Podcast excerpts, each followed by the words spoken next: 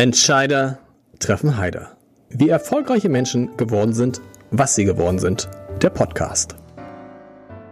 Herzlich willkommen. Mein Name ist Lars Heider und ich freue mich heute, den Mann zu Gast zu haben, der mir unter anderem ursprünglich im Kopf herumschwerte, als ich vor na, fast einem Jahr überlegte, diesen Podcast zu machen. Stefan Ermisch, Sie wussten, Sie wissen das, Sie, wir kennen die Geschichte natürlich wahrscheinlich nicht, aber tatsächlich habe ich, hab ich gedacht, was kannst du für einen Podcast machen? Und dann, als ich dann wusste, ich will einen machen mit Entscheidern aus Hamburg, habe ich gesagt, am, ganz am Anfang würde ich gern mit dem Mann sprechen, der damals die HSH Nordbank geleitet hat und sie im Jahr 2016 in dem Wissen übernommen hat, ich leite jetzt eine Bank, die es vielleicht in zwei Jahren oder in einem Jahr gar nicht mehr gibt. Deshalb freue ich mich sehr, lieber Herr Ermisch, dass Sie heute hier sind. Und natürlich die erste Frage ist, warum haben Sie das damals gemacht, 2016? Sind Sie CEO der HSH Nordbank? Geworden, in dem Wissen, was aus dieser Bank wird, weiß niemand. Ja, hallo Herr Heider. Ich freue mich auch, dass äh, ich hier sein darf. Warum macht man sowas? Ja, weil äh, ich glaube schon ein Verständnis davon hatte, was sich vom Mainstream etwas unterschied, dass man aus dem Haus was machen kann. Und nicht immer, wie man so schön sagt, nicht jede Sau, die durchs Dorf getragen oder getrieben wird, mhm. äh, ist am Ende die richtige. Ne? Insofern ist viel an öffentlicher Debatte äh, die zu dieser Bank, zu dieser alten Bank, Hauser Nordbank, äh, stattgefunden, was zum Teil bar jeder Realität war. Insofern da habe ich wahrscheinlich das richtige Gespür gehabt, vielleicht auch das richtige Risikomaß intern gehabt, zu sagen, na okay, einer muss ja machen. Ne? Und dann habe ich gedacht, dann mache ich das mal. Sie waren ja damals schon, verbessert mich, vier Jahre Finanzvorstand vorher, ne? Jahre, ne? genau, ja. drei Jahre Finanzvorstand. Stimmt es, was einige Kollegen über Sie sagen, es reizen Ihnen vor allen Dingen tatsächlich Sachen, die entweder andere nicht machen würden oder die tatsächlich komplett neben dem Mainstream liegen. Ist das in Ihrem Leben insgesamt so? Ja, das ist mal die Frage, was einen so motiviert im Leben. Mhm. Ne? Und äh, mich motiviert äh, auf jeden Fall Neugierde. Das ist das, was mich immer getrieben hat in vielen Dingen. Und, äh, und den Mainstream selber, mit dem hadere ich derzeit etwas, weil die Bankenbranche sich zu sehr im Mainstream mhm. aufhält äh, sich zu sehr nach hinten rechtfertigt und äh, das, äh, das lag mir nie. Insofern habe ich eigentlich immer Situationen gesucht, ob das in Italien war oder Österreich, äh, bis hin auch in Deutschland, wo ich Vorstandspositionen hatte. Äh, Dinge zu tun, die einfach ein bisschen, bisschen knackiger sind, ja. Und deshalb äh, bin ich hier oben in Hamburg gelandet. Knackiger ist gut gesagt. Wie lange haben Sie sich da mal Zeit genommen, um die Entscheidung zu treffen, CEO der HSH zu werden? Wenn sie sowas kommt äh, und das hat sich ein bisschen abgezeichnet davor, ja, und irgendwann wird man sich damit dann konfrontiert und wird man gefragt und dann äh, war die Entscheidung dann doch äh, im Herzen relativ schnell getroffen, weil ich immer davon ausging, dass diese Bank eine sehr gute Seite hat, mhm. äh, die unterbelichtet ist und eine üble Seite hat, die überbelichtet ist. Insofern äh, war das die Motivation. Ich habe da gar nicht so lange drüber nachgedacht. Weil ansonsten das so die Umgebung, die, das Umfeld war so mittel attraktiv. Ne? Also das Gehalt war gedeckelt. Auf Boni haben sie dann verzichtet mhm. oder ne? Vertragsverlängerung gab es dann am Ende eine vorzeitige gab es auch nicht. Also das mhm. war so ein Job, wo man dachte, ja, äh, sie hätten anderswo viel mehr Geld verdienen können, mit einer viel größeren Sicherheit, mit einem viel größeren Renommee, hat alles keine Rolle gespielt. Das ist so. Also ich habe mich der Sache hier verschrieben und habe gesagt, naja gut, äh, das ist vielleicht ganz interessant, wenn man es dann geschafft hat. Ne? Äh, ja. Denn dann hat man etwas erledigt, was in Deutschland bis jetzt, zumindest als Vorstandsteam, das darf ich glaube ich sagen, niemand geleistet hat. Insofern äh, eine Bank, äh, von der man glaubte, dass sie eigentlich überhaupt, überhaupt nicht da sein darf, diese dann zu restrukturieren, zu privatisieren, in eine neue Eigentümerschaft zu führen. Ich ging immer davon aus, dass das more likely than not ist, dass das funktioniert. Mhm. Mit einer gewissen residualen Risikoflanke sicherlich dazu. Aber jetzt, glaube ich, wird auf diesen Fall ganz anders geschaut und ähm, es kommen gute Zeiten nach schlechten Zeiten. Insofern äh, leben wir derzeit in den besseren. Stimmt ist, was damals, was ich mehrfach in Zeitungsartikeln gefunden habe über die Zeit damals, war es damals tatsächlich der schlimmste, einer der schlimmsten Job, den es in der deutschen Bankenbranche gab? Wenn Sie das damals so gesagt haben, dann nee, ich habe es nicht gesagt, aber es stand, ich habe es im Handelsblatt gefunden. Ich ja, ich sag mal so, es war sicherlich eine undankbare Aufgabe. Wissen Sie, die die Konstellation ist die, äh, die Bankenbranche hadert ja mit sich selber, also was Selbstbestimmung angeht. Mhm. Also wo will man hin und, und was muss man ändern? Eigentlich sind die Dinge offensichtlich, ja, und an dem Fall der HSH Nordbank hat sich doch vieles einfach zugespitzt. Äh, einerseits ein schon schwieriges politisches ähm, Verständnis für eigene Verantwortung. Das ist das eine. Das ist aber nicht nur ein HSH Nordbank Spezifikum, sondern eins, was sich bei allen öffentlich-rechtlichen Banken äh, abspielt. In guten Zeiten feiert die Politik das, was man besitzt. In schlechten Zeiten will man damit nichts zu tun haben. Sind das, die Banker schuld, genau. So ist es. Ähm, einer muss da schuld sein, insofern ja. ist er okay. Ähm, nein, und ich sag mal, ich will es mal dabei belassen. Also die, die Situation war damals sicherlich sehr schwierig, ist auch so. Es gab Leute, die gesagt haben, es gab zwei schwierige Fälle in Deutschland. Das eine ist die Deutsche Bank und das andere ist die Hase Nordbank. Wir haben unseren Case jetzt ganz gut zumindest bearbeitet. Wir sind auch noch nicht am Ende, Herr Heider. Wir sind mitten in, drin in dem Umbau des Hauses. Aber ich bin echt äh, ganz zuversichtlich, dass wir aus der Hamburg Commercial Bank äh, was Dolles machen. Das haben wir noch gar nicht erwähnt. Die heißt ja jetzt Hamburg Commercial Bank.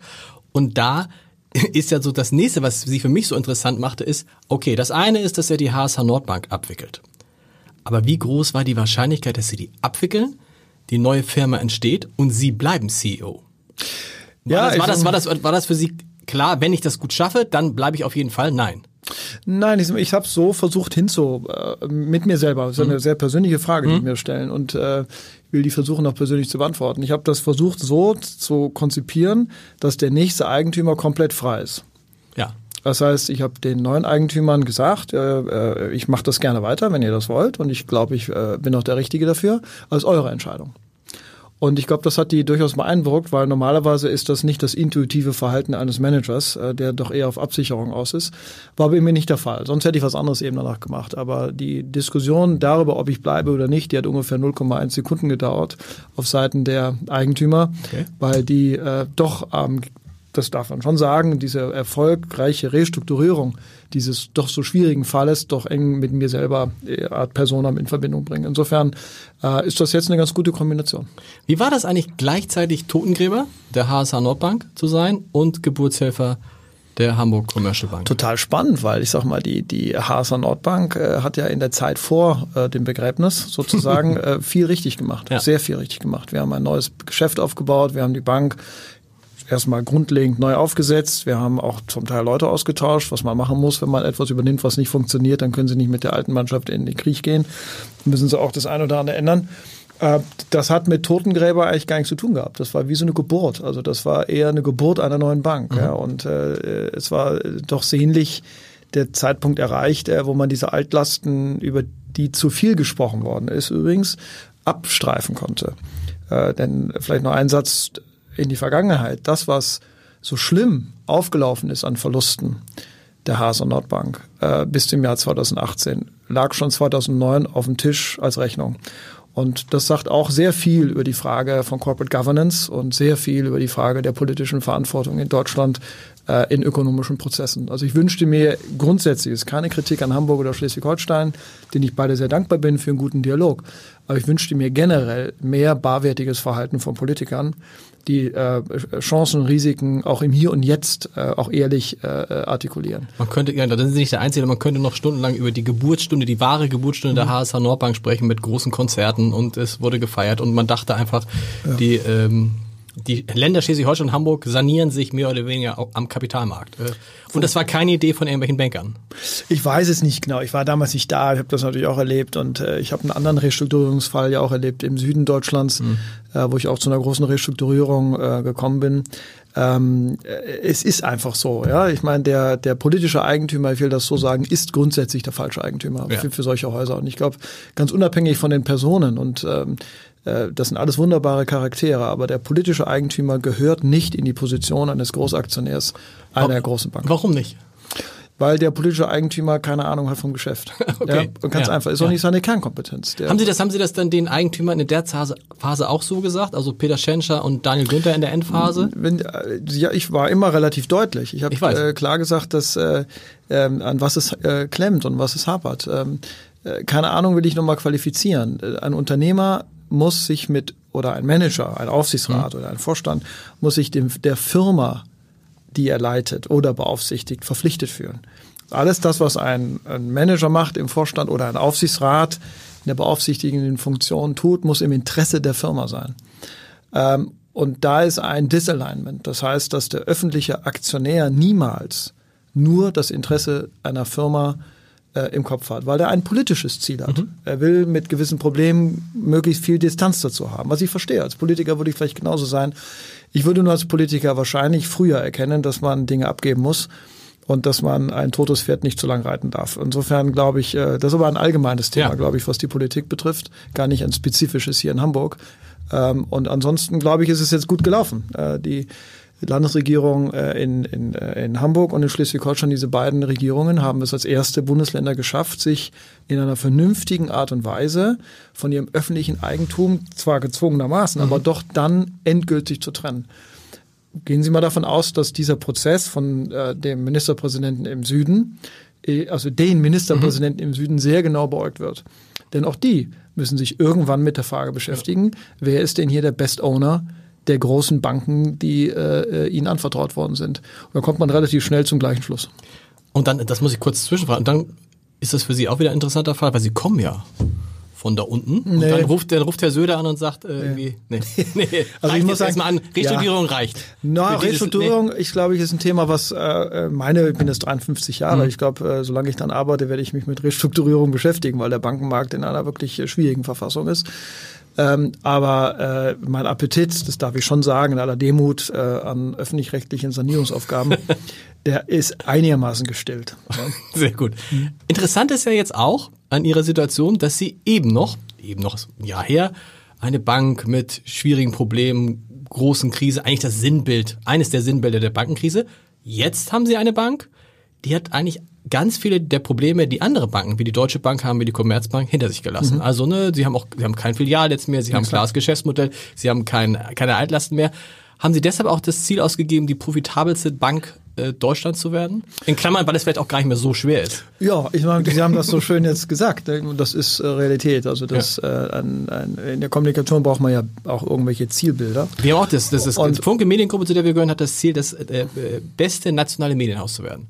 Genau, und ich so. sage mal, das ist auch ein Ziel auch für Mitarbeiter. Genau. Wenn Sie das sagen, sagen die das, sagen Sie das ja nicht nur für die externen Kunden, sondern auch für ihre die eigenen Mitarbeiter. Und das äh, berührt natürlich so einen geschundenen HSH Alt oder neu HCOB Mitarbeiter doch sehr, wenn da plötzlich einer steht und sagt, vom hässlichen Entlein zum schönen Schwan äh, ist ein Prozess, der sich lohnt zu gehen. Mhm. Und äh, wir sind noch nicht zum schönen Schwan geworden, das sind wir noch nicht, aber wir sind kein hässliches Entlein mehr. Das heißt, wir versuchen uns jetzt nach vorne zu entwickeln. Und ähm, das, was wir als Ziele vorgegeben haben, ähm, das ist sicherlich ambitioniert, da müssen wir uns gewaltig strecken, aber ich bin sehr zuversichtlich, dass wir da sehr nahe kommen. Sie haben das so schön gesagt, wir haben viele Probleme, die andere haben nicht. Wir haben kein großes Exposure im Maschinenbau. Mhm. Wir haben kein großes Exposure im Automobilbereich. Beide Sektoren, die im Süden Deutschlands derzeit für Kopfschmerzen mhm. sorgen, aufgrund der konjunkturellen Lage. Ja, wir haben kein Retail-Netzwerk, was restrukturiert oder geschlossen werden muss. Also wir haben viele Vorteile, ähm, die wir jetzt versuchen natürlich auch auszuspielen.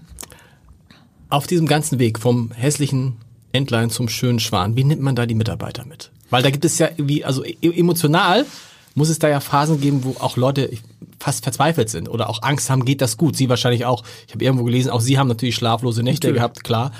Wie macht man das? Wie vermittelt man den Mitarbeitern die Zuversicht? Pass mal auf, es wird alles am Ende dann doch ganz gut.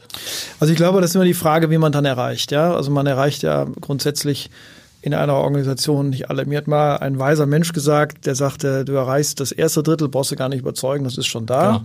Das zweite Drittel, da muss man überzeugen, weil das ist entscheidend. Und das untere Drittel, das erreichst du nie, brauchst du auch sich gar nicht anstrengen. Also ja. was ich immer versucht habe, ähm, äh, immer eigentlich zu tun, egal was ich gemacht hatte in der Vergangenheit, ist authentisch zu sein und klar zu kommunizieren ja. und äh, das durchaus auch robust zu machen. Insofern ist das der einzige äh, Rat, den ich nur jedem geben kann, wenn man ein schwieriges Problem hat, nicht rumeiern, sondern äh, klar. Aber ganz klar auch sagen, von Mitarbeitern sagen, also Leute, es wird so sein, so. Etliche von euch werden einfach nicht mehr dabei sein. Das haben sie den Mitarbeitern Sehr so deutlich, gesagt. Ja, eigentlich immer. Und ich habe das immer versucht, wertschätzend natürlich zu bringen. Ja. Und was wir natürlich was uns möglich war in diesem Prozess, äh, war natürlich mit denen, die wir nicht mehr beschäftigen können in der Zukunft. Äh, den Personen, äh, Damen und Herren, sind wir auch sehr fair gegenüber. Mhm. Die Sozialpläne, die nun mal dazugehören, dann auch zum Leben, so schlimm das ist, die sind in unserem Fall sehr, sehr äh, auskömmlich. Ich glaube, das weiß auch der Mitarbeiter zu. Und auch interessanterweise gab es da relativ wenig vom Betriebsrat, also da gab es jetzt nicht die ganz großen Protestaktionen des Betriebsrats. Nein.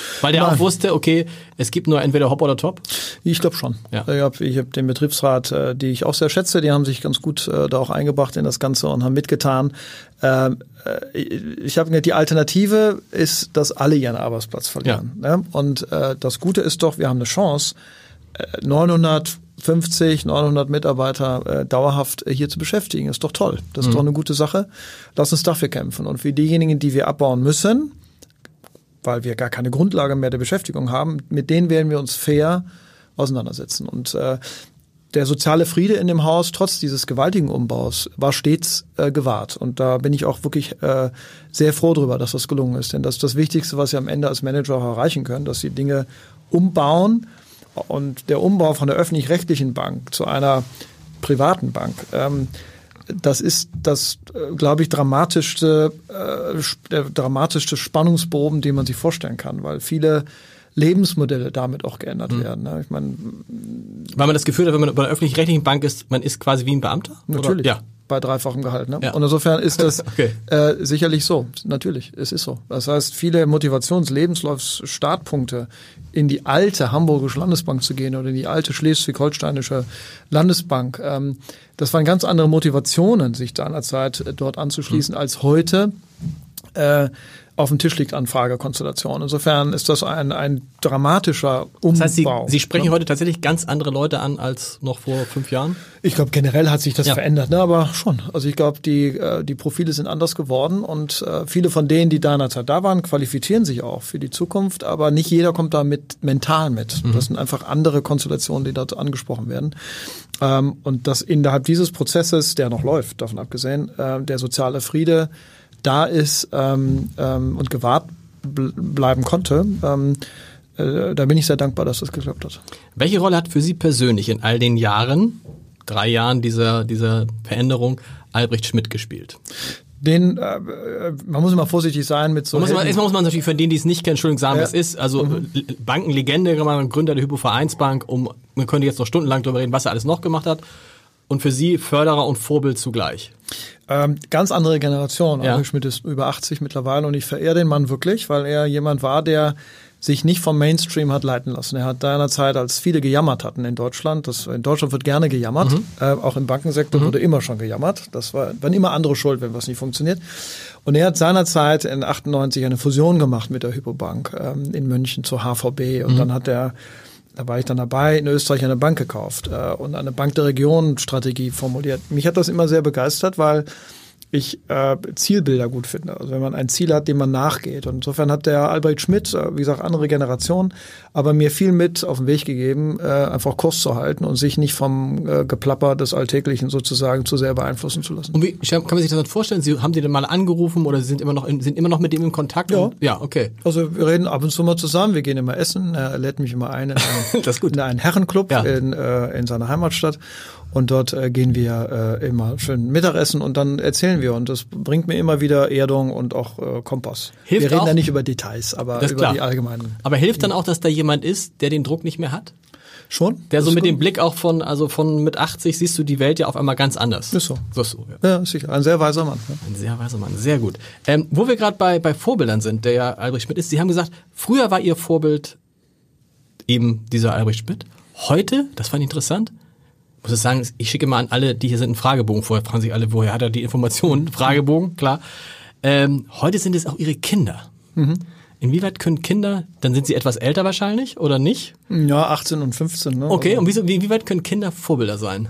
Ja, ich finde, weil sie mit Neugierde ausgestattet durchs Leben gehen und einfach ihre Chancen wahrnehmen müssen. Okay. Ja, und das ist das, was ich versuche, denen äh, beizubringen. Mhm. Man kann als, also aus meiner Sicht als Elternteil ja nicht alles vorgeben, aber was man vorgeben kann, ist ähm, ein richtiges Maß an Neugierde zu haben und ein sicheres Gefühl dafür zu haben, was man anfasst und was nicht. Und äh, und deshalb gucke ich da gerne hin, wie die sich entwickeln. Aber haben Sie Angst, dass Ihnen da diese Neugier verloren geht? Nee, nee. muss ich ja sagen, das ist, jeder hat so seine Stärken und Schwächen, ja. aber das, was mich immer ganz, glaube ich, also aus meiner eigenen Welteinschätzung getrieben hat und eigentlich immer ganz gut äh, begleitet hat, ist äh, Neugierde und Vorsicht gleichzeitig. Also ich, Vorsicht? Äh, ja, ich schon, bin zwar ein risikofreudiger Mensch. Ich sagen, das, das, also wenn man jetzt Leute in ihrem Umfeld fragt, mhm. sagen alle, also sag mal Eigenschaften, die ihm einfallen, Vorsicht und Angst waren nicht dabei. Ja, Risiko bei jedem. Ja, ich sag mal so, ähm, auch das ist eine sehr persönliche Geschichte, äh, bei aller Zuversicht, die man ausstrahlt. Ja. Ähm, die können sie nur ausstrahlen, wenn sie intern eine Gegenbalance haben, aus meiner Sicht. Und Endlich sagt meisten, mir geht's auch so.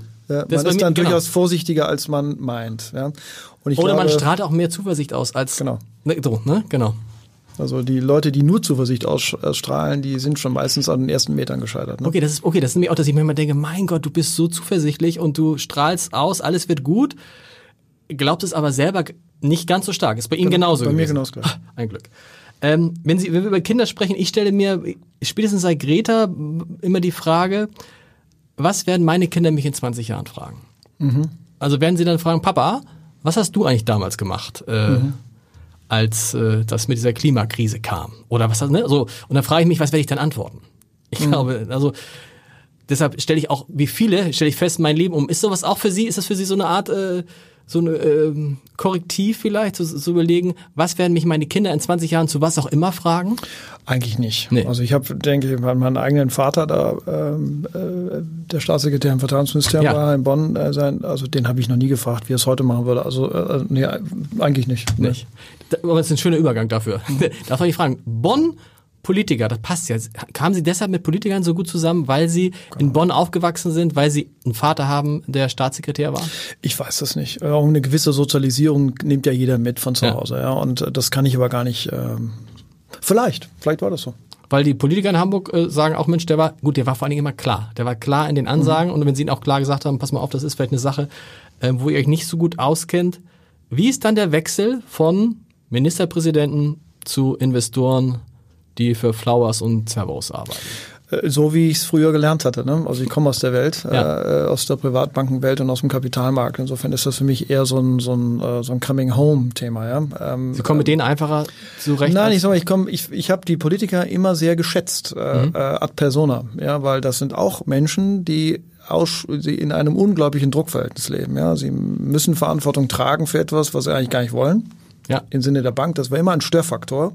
Das ist eine persönliche Bedrohung. So eine, so eine Haus ist für jeden Politiker eine ganz persönliche Bedrohung, weil er gar keine persönliches, meine ich nicht finanziell, mhm, klar. inhaltliches Incentive hat, sich dort in irgendeiner Form für die Sache der Bank einzusetzen, äh, äh, weil das wäre wieder weiteres Exposure gegen sich auf. Also genau. da habe ich mir größtes Verständnis zu gehabt.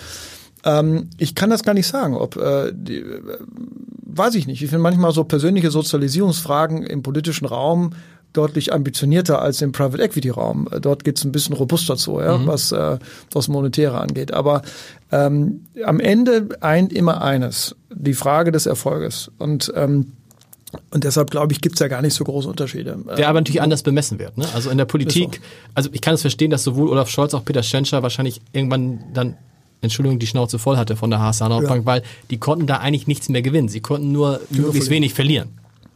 Ne?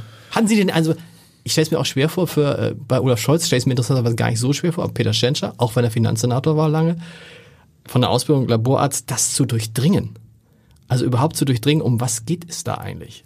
Also ich muss sagen, wir haben dort mit äh, dem damaligen Finanzsenator Peter Tschentscher, dem mhm. heutigen ersten Bürgermeister, äh, die beste Wahl erwischt. Also äh, wirklich, er ist ein, äh, sage ich jetzt hier nicht äh, äh, antichambrierend, sondern ein, ein wunderbarer Fachmann. Der, äh, sowas habe ich in der Politik selten erlebt. Der hat das durchdrungen. Ähm, wirklich, der die Dinge von A bis Z engstens durchdrungen hat. Und es hat mir immer viel Respekt abgenötigt. Äh, ich kenne auch andere Politiker, wo das Bedürfnis auf Detailtiefe äh, manchmal nur ein Zentimeter tief ist, ne, äh, breit ist. Insofern ist bei ihm, also vielleicht ist er gar nicht der typische, aber das muss ich sagen, hat mich immer sehr, sehr beeindruckt. Und ich glaube, das ähm, spüren vielleicht auch die Wähler.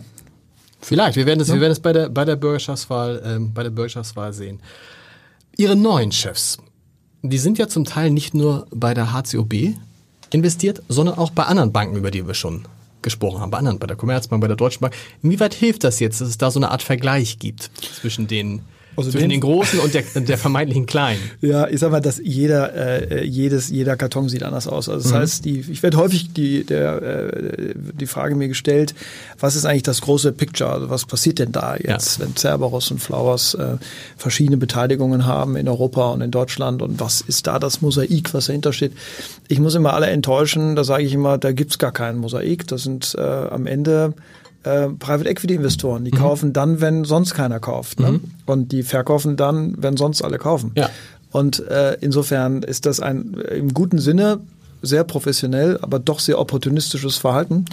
Ähm, und ähm, das Maß an, an Diskussionstiefe, an, an, äh, an Frequenz äh, ist enorm. Das heißt, äh, der Vorteil, den ich jetzt habe, ist, dass ich äh, Aufsichtsratsstrukturen habe, die eben ein ein direktes Interesse daran mhm. haben, dass das, was ihnen anvertraut wird in der Beaufsichtigung, auch wirklich funktioniert. Und mhm. im Leben eben, in dem ich mich jetzt aufhalte, heißt funktionieren, dass das ökonomisch funktioniert. Ja. Und ähm, wäre früher auch schön gewesen übrigens, ne? Aber ja, ja natürlich. Ja. Aber äh, ein Private Equity Investor beispielsweise, ich muss das nochmal sagen, ja. lieber Heider, äh, hätte seine eigene Bank ähm, im Jahr 2009 mit Sicherheit nicht so rekapitalisiert, wie es die öffentlich-rechtlichen. Eigentümer gemacht haben, ähm, weil er damals schon erkannt hätte, dass das nicht richtig ist, äh, eine Bank mit einer Garantie zu rekapitalisieren. Und da, heute hat man andere Diskussionen einfach. Es geht mehr, mehr um das Hier und Jetzt und was kann ich morgen machen und es geht nicht um die Frage, äh, wie, wie vermeide ich jede Verantwortung. Mhm. Das ist schon unterschiedlich.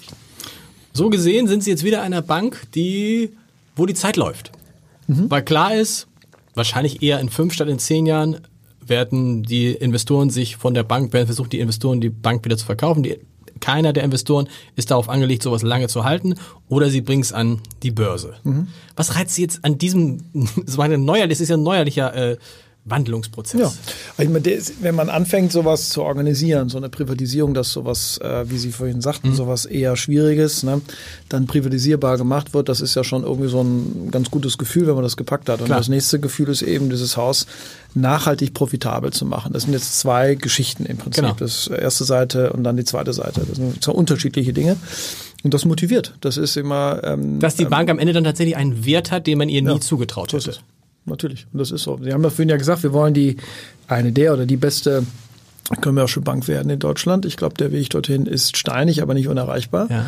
Und das zu erreichen mit der Führungsmannschaft, die jetzt da ist, äh, ähm, motiviert alle, die da sind und mich eben als derjenige, der das ein bisschen organisiert, äh, auch. Wie gut oder schlecht ist es, das vom Standort Hamburg aus machen zu können, schrägstrich zu müssen? Also ich finde das ein super guter Standort, ja. äh, weil erstmal ist es hier nicht so overbanked. Ähm, wir haben hier keine, keine direkte Konkurrenz äh, am Ort. Ich habe großen Respekt vor den anderen Privatbanken, die hier ansässig sind in Hamburg und wir sollten alle froh sein, dass es die gibt. Aber äh, die sind nicht die Konkurrenz für uns. Das heißt, auch die Haspa ist nicht unsere Konkurrenz. Das heißt, Klar. wir sind äh, in einem anderen Geschäft unterwegs. Äh, Norddeutschland äh, war ein bisschen ins Hintertreffen geraten, wirtschaftspolitisch weil im Süden doch die Musik spielte, wenn man ehrlich ist, was äh, wirtschaftliche Wertschöpfung anging. Mhm. Jetzt kippt das alles ein wenig, zumindest kippt noch nicht richtig, aber es Norddeutschland hat, wenn man sich gut äh, anstellt, einen hat einen ganz guten, sag mal, ein ganz gutes Potenzial, weil wodurch äh, durch die durch die glaube, dass aktuell was konjunkturell passiert, okay. was äh, in den Handelskriegen stattfindet, was an Irritation stattfindet, an Investitionshemmnissen auch dadurch mhm. ausgelöst wird, wird schon dazu führen, dass das Hintergrundrauschen in Süddeutschland größer wird. Okay. Und was äh, ich will noch nicht über Insolvenzen sprechen, aber so das Geschmäckle, dass es schlechter wird, dass einfach dieser Nimbus des Unbesiegbaren, was so ein bisschen den Bayern und den Baden-Württembergern anheim äh, ein bisschen auf der Stirn steht. Allein in der Autoindustrie, wo du denkst, ne, da kommt auf einmal sowas wie Tesla. Ja, ne? und auch so Krieg, also äh, neue, genau, diese ja. ganze Frage der Antriebstechnik ja. und der Handelskrieg. Also ich glaube, da gibt's viel, was Norddeutschland jetzt nicht hat. Und äh, ich kann jedem Entscheidungsträger, auch der Politik, nur äh, wärmstens äh, empfehlen, sich dessen sehr bewusst zu sein und äh, ordnungspolitische Rahmenbedingungen zu setzen, dieses auch auszunutzen. Genauso wie die süddeutschen Bundesländer vor vielen Jahrzehnten ordnungspolitische Rahmendaten gesetzt haben, genau diese Industrie stärker äh, dort äh, mhm. anzureichern.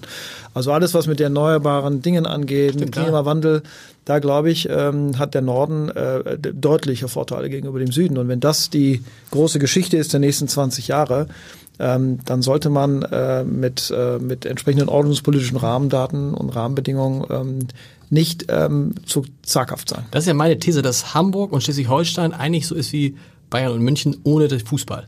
Also, also die, die, die äh, Voraussetzungen sind ja sehr, sehr ähnlich. Ne? Große mhm. Stadt, tolles Land, touristisch, mhm. äh, toll erschlossen und, äh, und so weiter. Gab es in, dem, in der Überlegung bei dem Namen, gab es irgendwann mal eine Überlegung zu sagen, wir nehmen Hamburg gar nicht rein? Nee, das war äh, mit dem Namen, da muss ich mal, da, da haben unsere Marketingleute, äh, die mochten mich, glaube ich, da gar nicht äh, in dem Ding, weil da kamen erst Kunstnamen vor und dann wurden Ideen gemacht, wie man das alles macht. Und ich habe gesagt, nee, das ist mir alles zu verschraubt. Ja. Äh, ich will eigentlich ein ganz einfaches Statement haben für diese Region. Ja, ja. Und äh, Hamburg ist nun etwas, was für mich jetzt als nicht gebürtigen Hamburger, aber es äh, äußert für mich Gravität und, und, und irgendwie ähm, etwas Starkes. Hamburg ja. ist ein starker Ort. Und äh, dazu sind wir eine Commercial Bank und keine Retail Bank. Und insofern habe ich gesagt, warum nennen wir es nicht einfach so? Ne? Ja. Und äh, ich glaube, heute sind alle ganz froh, dass wir es so Und man kann haben. es so und so aussprechen. Man kann es Deutsch aussprechen, man kann es Englisch aussprechen. Genau. Sie sprechen es Bank aus. Ich, oder? Ja, ich sag mal, das haben auch meine Marketingleute gesagt, Mensch, Ermisch, das darfst du nicht sagen. Das heißt Banker. Ich sage, nee, ich arbeite in der Bank und nicht in der Bank, aber deshalb heißt das für mich Bank. Aber da soll jeder sagen, wie Man sagt ja auch, ich sage immer, glaube ich, immer Hamburg Commercial Bank, was ja auch falsch wäre, was müsste denn ja Hamburg genau. heißen. Aber so, also, genau. äh, aber es ist auf jeden Fall ähm, ähm, gut, aus, gut auszusprechen. Ähm, Sie haben Sie jetzt den Ruf erarbeitet, etwas gemacht zu haben, was sich kaum einer getraut hätte. Den, ne, ich zitiere nochmal Handelsblatt und Spiegel, mhm. einen der schlimmsten Jobs in der Branche. Sie haben das geschafft. Sie müssten jetzt auch für viele andere ganz interessant sein. Und müssten eigentlich so von all denen, die jetzt Schwierigkeiten haben, sagen, Mensch, der äh, Ermisch, der wäre eigentlich vielleicht auch einer für die Deutsche Bank, für die Commerzbank. Gibt es da Anrufe? Ja. Würden Sie jetzt ich, auch ich, bin hier, ich bin hier sehr glücklich. Sind Sie? Also tatsächlich nicht so jetzt das nächste. Nein, ich bin ein einsamer Mensch. Ich bin, äh, äh, äh bin hier sehr glücklich mit dem, was ich mache. Aber Sie haben ein anderes Amt übernommen. Welches meinen Sie? Äh, Sie sind Präsident des deutschen Snowboardverbandes. Vizepräsident. Vizepräsident. Wenn das der Präsident hört, oh Gott. Oh Gott, oh Gott. Nein, nein, Wie, aber das ist, das fand ich für mich bei der ganzen Recherche, dachte ich, hä? Der ist Vizepräsident des deutschen Snowboard. Ich fand, es passt wieder, weil mhm. es ist ja Snowboard, ist jetzt auch nicht Schach. Also ist auch etwas, also ne, also da muss man auch ein bisschen angstfrei mhm. sein, mhm. stelle ich mir so vor. Wie, wie kam es dazu? Das liegt an äh, meinen, äh, also eher privaten Strukturen, ja. die ich eben, ich bin relativ gut verwoben mit vielen Sportlern im Süden und ähm, äh, und daher kommt das. Also ich, äh, mich Fahren Sie selber Snowboard? Äh, nee, kann ich nicht. Ich Sie, hab, fahren Sie, nein? Ich, nee, nee, ich kann das nicht, aber das macht gar nichts. Ich muss gar nicht. Aber Sie fahren Ski? Ich fahre Ski, Ski. Ich auch, auch gar nicht so schlecht und äh, ähm, äh, kletter auch ein bisschen, da bin ich auch mit jemandem bekannt, der da das ein bisschen professioneller betreibt. Und äh, da bin ich so reingerutscht sozusagen in diese, diese, diese, diese, diese äh, Welt der Berge und diese Welt des, des Snowboards und, und, und, und Dings. Und die haben einfach den Bedarf ähm, geäußert, äh, sich einfach ab und zu mal mit einem zu treffen und ein paar Sachen zu besprechen und äh, das mache ich sehr gerne. Aber da ging es dann gar nicht so sehr um Sport, wenn Sie sagen, wenn Sie selber nicht Snowboarder sind, dann können Sie da relativ wenig Tipps geben, sondern die wollen wissen, was wollen die dann von Ihnen wissen? Struktur, ja, sowas. Das Vermarktung? Fragen, exakt. Okay. Darum geht's. Also die in der sportlichen, der, das ist wie ein Aufsichtsrat, müssen Sie sich das so ja, vorstellen. Okay. Kein, kein, äh, kein aktiver sozusagen. Es gibt für diesen Snowboardverband zwei Vorstände, die heißen dort Leistungssportdirektoren und die führen das operative Geschäft und äh, ab und zu fragen die mich dann mal. Weil das ist nicht unerheblich, das ist eine olympische Sportart, also ja. ne, das ist also jetzt nicht irgendwie so, so eine Kleinigkeit. Nein, übrigens gibt es in Hamburg äh, einen großen Snowboardverband. Ja. Äh, darf man nicht vergessen, die Hamburger fahren Snowboard. Ja, ja die Hamburger fahren ja sowieso wie die verrückten Ski, das einzige, ich glaube das einzige Bundesland, das äh, äh Winter-Skiferien hat im, im, März und man kann nur hoffen, dass auch noch ja. ein bisschen.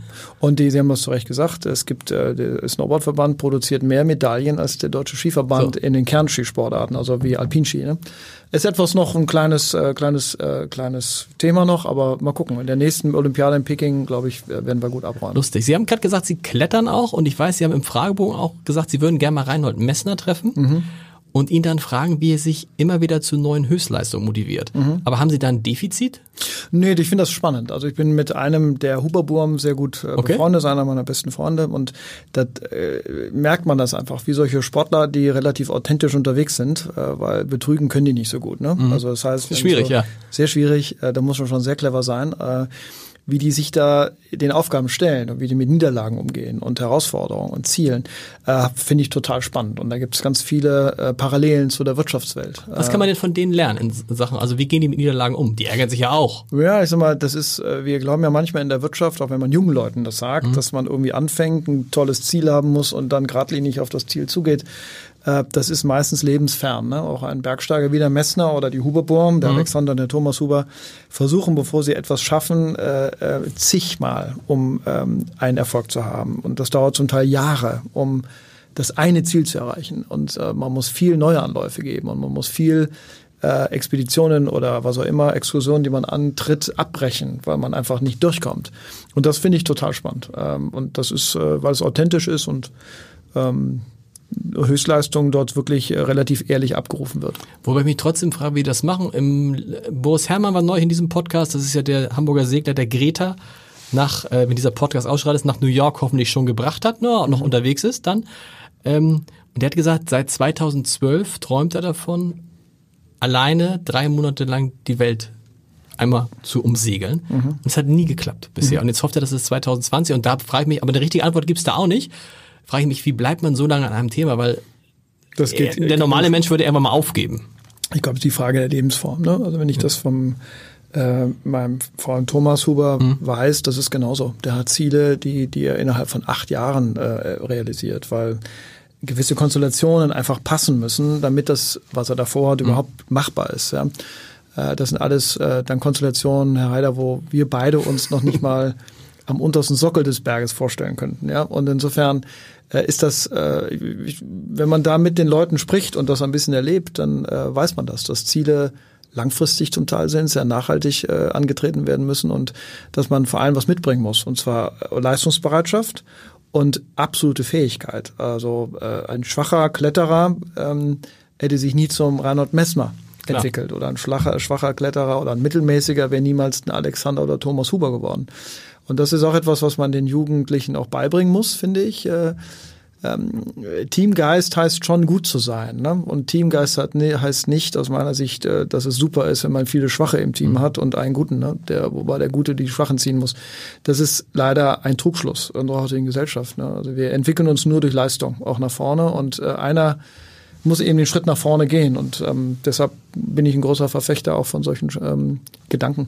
Sie sagen auch, man soll sich nicht davon lenken lassen, was kann ich damit für Geld verdienen, sondern man soll immer gucken, ist die reizt mich die inhaltliche Herausforderung. Ich, wir hatten in diesem Podcast auch mal John Neumeier, die Ballettlegende, der sagte, an dem Tag, an dem ich wusste, dass ich Tänzer werden möchte, mhm. wusste ich, ich werde nie richtig reich werden. Verdient er heute auch gut, aber richtig reich ist er nicht geworden und so. Das meinen Sie damit auch. Ne? Also ja. man, man, man, wenn man nur nach dem Geld guckt, wird man mehr oder weniger zwangsläufig scheitern.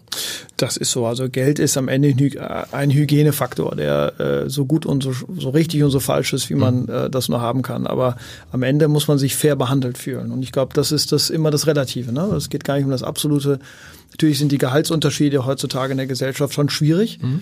Ähm, äh, und das ist auch gar nicht objektiv oder subjektiv darstellbar. Also was ist da richtig und was ist falsch. Aber wie man sich selber reinspiegelt, also äh, wenn Sie mich fragen danach, ich habe mich nie des Geldes wegen irgendwohin äh, bedungen, habe ich nie gemacht. Also Geld war immer war da, so ja, und habe immer das Glück gehabt, dass ich ganz gut verdient habe. Auch wenn es mal gedeckelt war, habe ich auch gut verdient. Mhm. Ähm, und äh, insofern ist das okay. Aber ähm, man sollte ein gutes Gefühl haben, dem, dass man fair behandelt wird. Äh, dann ist die absolute Höhe aus meiner Sicht nicht so wichtig. Sie Groß haben auch gesagt, wenn Sie Leute, und das machen Sie ja jetzt, Sie müssen ja immer wieder neue Leute aussuchen. Mhm. Und bei Bewerbung achten Sie darauf, das fand ich einen, einen großartigen Satz und ich will ihn für mich auch verstehen, weil ich ja auch manchmal Bewerbung habe. Sie achten darauf, was den Menschen ausmacht. Mhm. Wie erkennen Sie das anhand eines Schreibens oder anhand eines Gesprächs? Ja, am äh, Schreiben nur weniger. Ne? Aber ich sag mal, die Leute, die zu mir vorgelassen werden, da ist die Papierform immer in Ordnung. Ja. Also da, da gucken, gucken Sie noch äh, aufs Papier äh, überhaupt? Nee. Schon ein bisschen, aber dann, aber das ist gar nicht das Hauptthema. Ich gucke dann drauf, ob das jemand ist mit einer mit einer persönlichen Ausstrahlung, ob das das äh, mitbringt, was man braucht. Also ich glaube schon, dass es am Ende nicht um die Papierform geht, ob jemand gut ist oder nicht, mhm. sondern es geht darum, ob er in der Chemie her, also von der Chemie her aus passt. Dass die, dass die Papierfirma outstanding sein muss für gewisse Ansprüche, das ist klar. Aber am Ende muss es passen in ein Team rein und ähm, ich bin eigentlich ganz glücklich, dass äh, bis auch manche Fehl Fehlentscheidungen, die man noch getroffen hat, aber dass im Sinne eigentlich immer ganz gut funktioniert hat, dass so ein Team, was da sowas unternimmt, auch schwierige Aufgaben, ähm, einen guten Spirit sozusagen äh, auch entwickelt. Viele, die, die, viele Menschen, die in diesem Podcast sind, sagen, sie brauchen zwei, drei Minuten, dann wissen sie, ob es der richtige Mann ist für die Firma oder nicht. Ist bei Ihnen auch so? Ja, vielleicht. Also, also auf jeden Fall brauchen wir nicht Stunden. Ne? Das, der erste Eindruck ist meistens äh, eher der richtige. Muss nicht immer der Fall sein, aber meistens ist Irgendwie es so. ja auch schlimm. Eigentlich, ne? Dass man, das ist dann echt so, dass man teilweise dann da sitzt nach einer Minute und sagt, wenn ich ehrlich wäre, könnte ich das Gespräch jetzt auch beenden. Und sagt dann am Ende aber, oder, oder machen Sie das dann in Ihrer mm, Ehrlichkeit? Nein, nee. ich bin ja höflich. Also genau. ich sag mal, man, man nutzt dann so eine Stunde, aber wenn das etwas ist, was, äh, wo man merkt, es geht gar nicht, dann geht das relativ schnell. Ähm, aber nein, also ähm, die Verhaltensforscher reden ja auch von der Chemie, die muss ja. stimmen und das muss wohl irgendwas sein, was einem dann einen richtigen Tipp gibt. Haben Sie schon mal richtig getäuscht? Ähm, nee, also so richtig, wo ich sage, oh Mann, ja, ähm, ja. Äh, nein, muss ich sagen, nein. Manchmal bin ich nicht ganz begeistert, das ist so, aber also richtig getäuscht, so wirklich so, so voll daneben, nein. Sie haben auch gesagt, Sie bewundern Ihren, Ihren Chefs Mut zur Lücke. Mhm. müssen wir drüber reden, dass man sich in, in, Details verlieren darf, was allerdings auch viele tun. Gerade Unternehmer sind ja, glauben ja, sie können, also ich, ich könnte jetzt von Unternehmern in Hamburg Geschichten erzählen, die in ihre Filialen gehen und dann gucken, ob da die Seifen richtig angeordnet sind falsches Beispiel, damit wir hier nicht sagen, so weiß jeder sofort, wer es ist.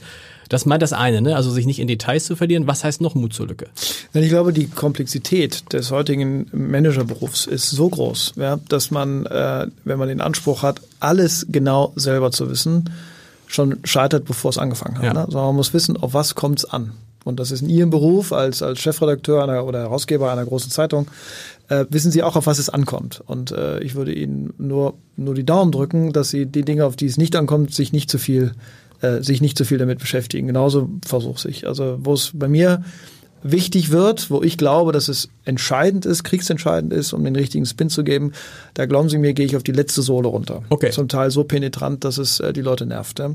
Aber Dinge, wo ich glaube, da kann ich es laufen lassen, das interessiert ah, okay. mich. Aber Moment, da mache ich gar nichts. Insofern, ich konzentriere mich schon auf die Schwerpunkte. Aber da heißt dann, bei den Schwerpunkten gibt es halt überhaupt keine Lücke. Nee, da, da gibt es dann von oben bis unten da durchdekliniert. Da, äh, das ist dann, ähm, sagen wir mal so, ich glaube, die Fähigkeit, eine Firma zu führen, ähm, die durchaus komplex ist. Eine Bank ist relativ komplex, mhm. ne, weil es ist eben kein Produzent einer Ware, wo ich sage, ich habe einen Input und einen Output.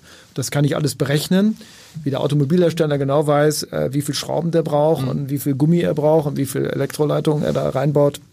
Das weiß eine Bank nicht, weil die Kausalität zwischen den Inputfaktoren sehr variabel ist. Ja. Ähm, ähm, um das alles, die Hypothese, dass man alles das beherrscht, ist zu viel. Ein Bankvorstand, egal wer es ist, wird niemals die Komplexität en Detail einer ganzen Organisation jeden Tag beherrschen können. Das geht gar nicht. Genau. Auch wenn es der Staatsanwalt manchmal ganz gerne anders hat, ist es aber lebensfern. Das heißt, und da muss man schauen, dass man äh, die richtigen Entscheidungen versucht zu treffen. Und glaube, die Fähigkeit, äh, am Ende ein guter Unternehmenschef zu sein, ähm, ist äh, eine gewisse Fähigkeit zum Schwarz-Weiß-Denken. Ich glaube, äh, wenn man so viel Grautöne sieht, ähm, wird man verrückt. Heißt was? Das ist interessant. Heißt was Schwarz-Weiß-Denken? Ja, dass man Dinge liegen lässt auch. Wenn man meint, das ist nicht wichtig. Also entweder voll einsteigen oder, oder liegen lassen. Ja. So zumindest versuche ich Ja, okay, das überlege ich gerade. Äh, nehmen, die, nehmen Ihnen dann das nicht die Leute übel, die in diesen, welcher ist der schlechtere Bereich? Der, egal, sagen wir, der Schwarzbereich ist der, wo sie sich nicht einmischen. Sagen die, Kann sein. sag mal, Ermisch, warum bist du eigentlich nie mehr bei uns? Oder sagen Sie dann, bei euch läuft's? Na, ich sag mal, das ist ja auch das. Also ich glaube mal, das kann sein, dass es manchmal nervig ist, glaube ja. ich auch. Ähm, aber dann ist immer schon, ich bin dann ja auch wieder weg. Ne? Ja. Aber was ist bei denen, bei denen Sie nicht sind? Da komme ich ja später wieder. also gut, irgendwann. Genau. Irgendeiner hat mir zugerufen, ich weiß gar nicht warum, frag ihn nach seinem Dienstwagen. Gibt es irgendwas mit Ihrem Dienstwagen, ein Geheimnis, dass ich irgendwie. Nö, nee. Ich habe jetzt äh, gewechselt. Ich habe jetzt früher ein großes Auto gehabt, jetzt habe ich ein kleines Auto. Ne? Aha. Vielleicht ist es das. Vielleicht ist es das, weil das ist interessant. Das passiert mir auch bei vielen. Also ein, einer im Podcast kam an mit dem und sagte, ja, ich, mein Fahrer ist da vorne und ich guckte auf die Straße und sagte, hier ist kein Auto. Und dann hatte der oder diejenige ist ein, ein Fahrer in einem Mini. Ja, der neue Dienstwagen, also sowas machen sie auch. Ja, das, Kleiner, warum? Äh, was, steckt, was steckt dahinter? Ich glaube, dass heutzutage diese Welt der, der sagen wir, zur Schau gestellten Machtinsignien, dass sich ja. das überlebt hat. Ja? ja. ja so aus, aus, meiner Sicht. Das ist eine ganz persönliche Einschätzung. Ich selber rümpf immer ein bisschen mittlerweile die Nase, wenn die Manager mit großen Autos vorfahren und äh, äh zum Teil noch dieses Spiel spielen des, des bedeutsamen Staatsbürgers. Also das, ähm, ich finde, man sollte eigentlich mit der Sache überzeugen, aber ja. nicht mit Insignien. Und äh, deshalb ähm, habe ich jetzt ein kleines Auto genommen und bin damit zufrieden, weil ich kriege jetzt auch einen Parkplatz in Eppendorf. Finden Sie nicht aber trotzdem interessant, wie rasant sich das auf einmal ändert? Also mir, ich ist ja genauso. Also bis, bis vor einem Jahr wär, hätte ich mich jetzt nicht getraut, ähm, ohne Anzug zumindest. Also ich bin schon mit, ohne Krawatte, war schon damals schon riskant in Hamburg. Mhm. Ja. Und heute irgendwie Jeans, Turnschuh, unrasiert. Ich fahre mit dem Fahrrad. So solche Und es ist aber nicht mehr so, dass die Leute die Nase rümpfen, sondern es ist irgendwie völlig normal. Ja. Und wenn du dich heute mit irgendwelchen Start-up-Leuten triffst, dann haben die kurze Hosen an. Ja. So. Ich weiß nicht, ob das alles immer gut ist. Ne? Nee, das Weil, weiß man nicht. Äh, so, eine, so eine Gesellschaft braucht auch eine gewisse Ordnung und eine gewisse Hierarchie auch in irgendeiner Form.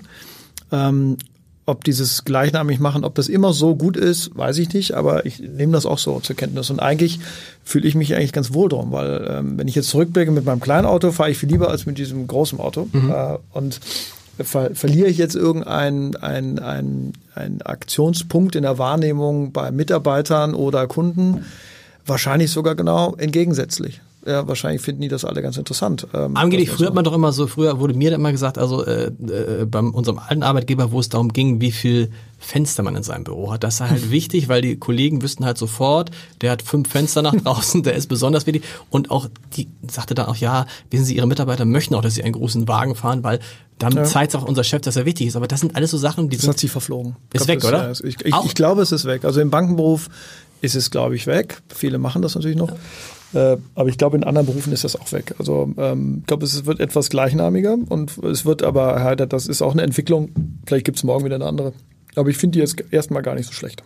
Ich finde die eigentlich auch, auch durch Greta getrieben, so eine Dinge, dass oft tatsächlich Firmen sagen, ja, es macht schon Sinn, vielleicht mal mehr Videokonferenzen zu machen, als überall hinzufliegen genau. oder äh, irgendwie die große Flotte zu haben und dann macht man halt E-Autos. Auch hier genau. drumherum, die Senatoren sind ja auch unterwegs mit, äh, mit äh, Fahrrädern.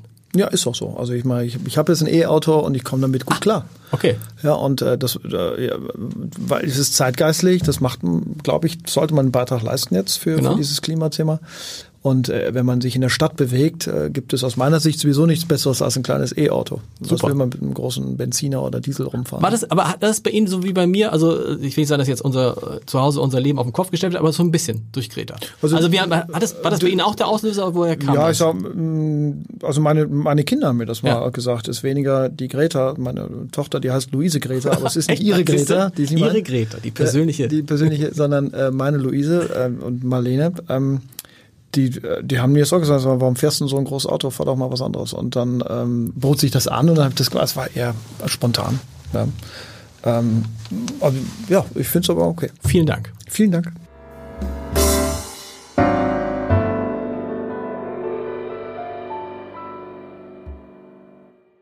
Weitere Podcasts vom Hamburger Abendblatt finden Sie auf abendblatt.de slash podcast.